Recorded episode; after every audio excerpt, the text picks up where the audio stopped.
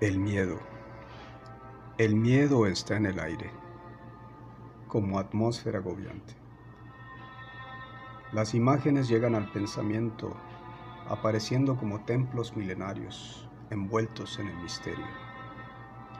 Y ahí estamos, inmersos en la bruma de los recuerdos. Cuenta el señor Ojeda que en sus tiempos de estudiante, en el sur del país, se alojaba en la pensión de Doña Chayo. Y en una ocasión que de los otros huéspedes solo él quedó en casa, un fin de semana que estudiaba hasta tarde, y precisamente un día de muertos en el mes de noviembre, escuchó que alguien tosía en la cocina. Le pareció extraño, pues reconoció que no era la señora Chayito quien tosía.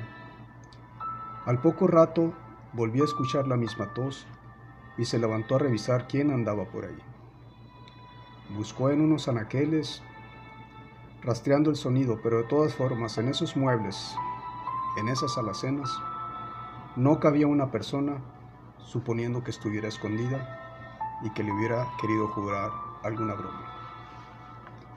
En fin, se regresó a estudiar y sostenía su libro para seguir leyendo, cuando sintió que alguien la tosió muy cerca en la nuca de tal manera que se espantó porque no quiso voltear, pero miró inclusive unas diminutas gotas de saliva en las hojas de su libro.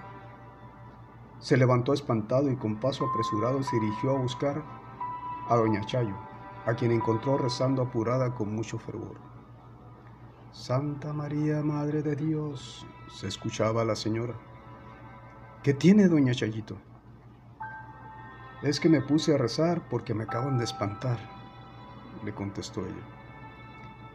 El señor Ojeda dice que se le hizo nudo el corazón del susto y tuvo que dormir con la lámpara encendida para tranquilizarse.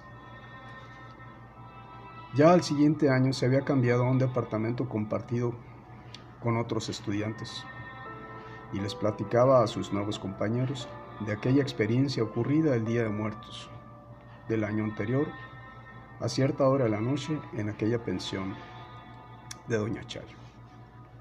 Sus amigos bromearon y llegada la hora de dormir el señor Ojeda les pidió que no se retiraran,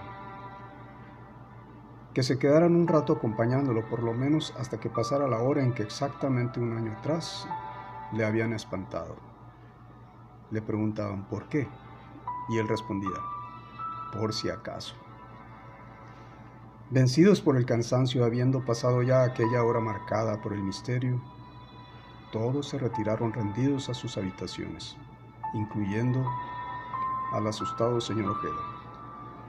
Pero unos minutos habían transcurrido cuando saltó de la cama al escuchar los mismos sonidos de la fantasmagórica tos. ¿Oyeron? gritó desesperado sus compañeros, pero ninguno de ellos dijo haber escuchado algo. Muchos años después, y habiéndose establecido en el norte del país, aquella tos que aún lo persiguió por algún tiempo, en la misma fecha y en la misma hora, lo dejó en paz. Desapareció. Pero aún después de casado y hecho todo un profesionista, precisamente cumpliéndose un aniversario más de aquellas experiencias en su vida de estudiante, y alrededor de aquella misma hora de la noche, el señor Ojeda sintió sed y quiso ir a la cocina a tomar agua, por lo que le pidió a su esposa lo acompañara. Y algo extrañada ella le preguntó, ¿para qué? Y el señor Ojeda contestó, como les contestaba a sus compañeros, por si acaso, por si acaso. En fin, Nadie más pudo ser testigo ni avalar lo que nos cuenta el señor Ojeda. ¿Qué tan ciertas serán las historias de fantasmas, brujas y duendes? Lo cierto es que aún no es posible comprobar o negar totalmente la existencia de fenómenos sobrenaturales. Pero ahí está el miedo, flotando en el aire, como atmósfera agobiante.